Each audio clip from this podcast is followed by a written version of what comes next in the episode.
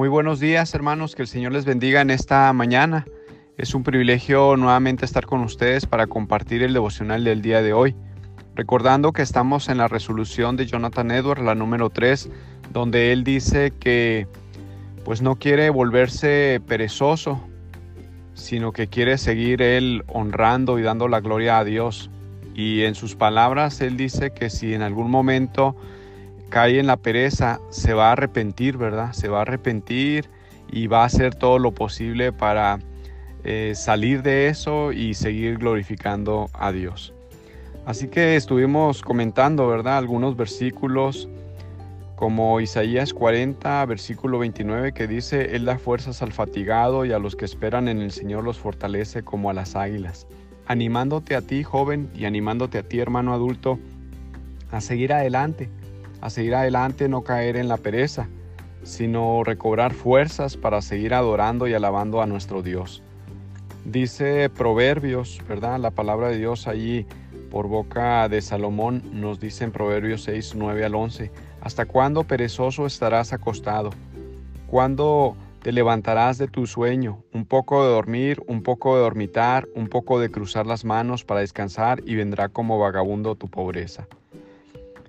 Salomón presenta a un joven que no tiene propósito alguno, que su único objetivo es dormir. El joven se ha dispuesto a cruzar las manos. La concordancia Strong define cruzar las manos. Aquí ilustra las manos como bisagras que simplemente se caen. Joven, debes recordar que Dios ha dado las manos para construir, para trabajar, para diseñar. Las manos son el instrumento que el Señor dio al agricultor para cultivar el alimento, al pintor para crear una imagen hermosa, al cristiano para leer la palabra de Dios y servir en la iglesia y en la comunidad donde Él lo puso. Es interesante cómo eh, la definición de esta palabra de cruzar las manos como una bisagra, ¿verdad? Yo creo que todos nosotros hemos visto una puerta y cuál es la función de las bisagras, que simplemente la bisagra hace que la puerta corra, ¿verdad? O, o caiga o se abra. Pero aquí lo ilustra en las manos, en las manos. Veamos nuestras muñecas y cómo si las dejamos caer, pues no hacen nada nuestras manos. Así que el apóstol Pablo, hermanos, es un ejemplo también de usar las manos sabiamente. Como cristiano fiel, él usó las manos para escribir algunas cartas de la palabra de Dios. Él no dejó que sus manos cayeran como bisagra, sino que él las usó sabiamente. Pero también fue un hombre que construyó tiendas para mantenerse y no ser carga para la iglesia. Hechos 18.3. En lugar de cruzar las manos como un hombre perezoso, Pablo se distinguió por trabajar hasta el cansancio, con el objetivo de cumplir el propósito por el que Dios lo había escogido, predicar el Evangelio, compartir las buenas nuevas, sembrar iglesias. El mismo Pablo le dijo a Timoteo que saliera corriendo de las pasiones de la juventud. 2 Timoteo 2:22. Algunas de esas pasiones juveniles te pueden llevar, joven, hermano adulto, a convertirte en una persona floja, que no se acomide a realizar ninguna tarea en casa ni en la iglesia donde se congrega. Proverbios 10:5 dice así, el que recoge en el verano es hijo sabio, el que duerme durante la siega es hijo que avergüenza. Proverbios 10:14, los sabios atesoran conocimiento, pero la boca del necio es ruina cercana. Proverbios 10:26, como el vinagre a los dientes y el humo a los ojos, así es el perezoso para quienes lo envían. Bueno, la palabra de Dios ilustra, ¿verdad? Ilustra de una manera pues negativa la característica de ser flojo. Así que joven, te animo pues a recobrar fuerzas. Anímate, encomiéndate al Señor, hermano. Recobra fuerzas y trabaja para Cristo. Deja la flojera, deja el pecado, deja la vida sin propósito. El joven Edward dijo que si se, volvía perezoso, se arrepentiría con todas sus fuerzas. Joven, si te has vuelto perezoso, arrepiéntete con todas tus fuerzas. Dale una vuelta, ¿verdad?, a la pereza. Déjala. Por otra parte, quiero animarte a ser un joven que anhele ser usado por su Señor. Es muy importante que tengas ese anhelo, ¿sí? Esas ganas, el impulso de querer ser usado por Dios. Esas ganas solamente vienen por el Señor Jesucristo, por medio del Espíritu Santo. Ven a Él. En el área en que quiera Él usarte, tú debes de estar dispuesto.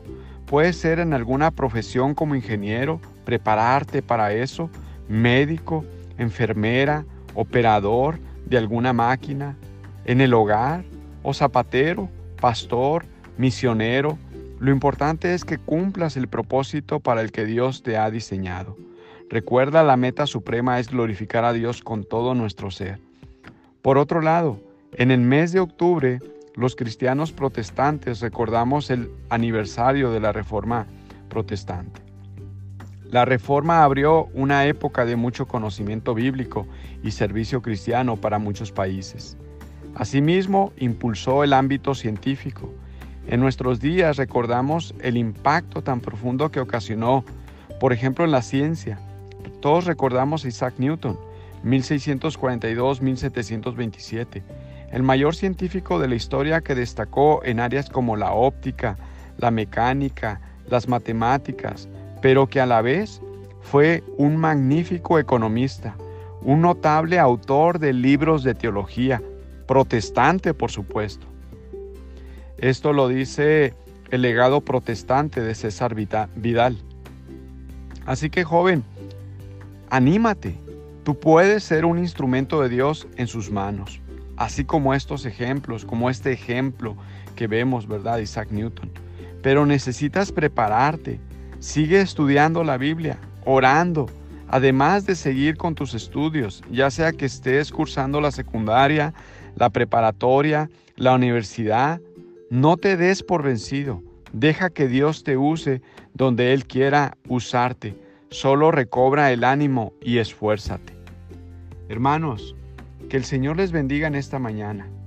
Que el Señor te dé fuerzas para leer la palabra, para orar, para interceder por tu iglesia, para orar por otros. Joven, ora por otros jóvenes. Y pues comienza a orar y leer la palabra de Dios. Vamos a orar para que el Señor nos ayude. Señor, nos ponemos en tus manos, pedimos, Padre, tu bendición. Ayúdanos, Señor, a recobrar las fuerzas, a tener ánimo, Señor, por medio de tu palabra, por medio de la oración, por medio de tu Espíritu Santo, Señor. Y ayúdanos a tener el objetivo, pues, de ser mejores hijos tuyos cada día. Y como decía Jonathan Edwards, Señor, a no volvernos perezosos, sino Padre, si algún momento eso pasa por nuestras mentes o caemos, Señor, en la pereza, ayúdanos a arrepentirnos con todas nuestras fuerzas, Padre, para seguir honrando y glorificando tu nombre. En el nombre de Cristo te lo pedimos y agradecemos. Amén.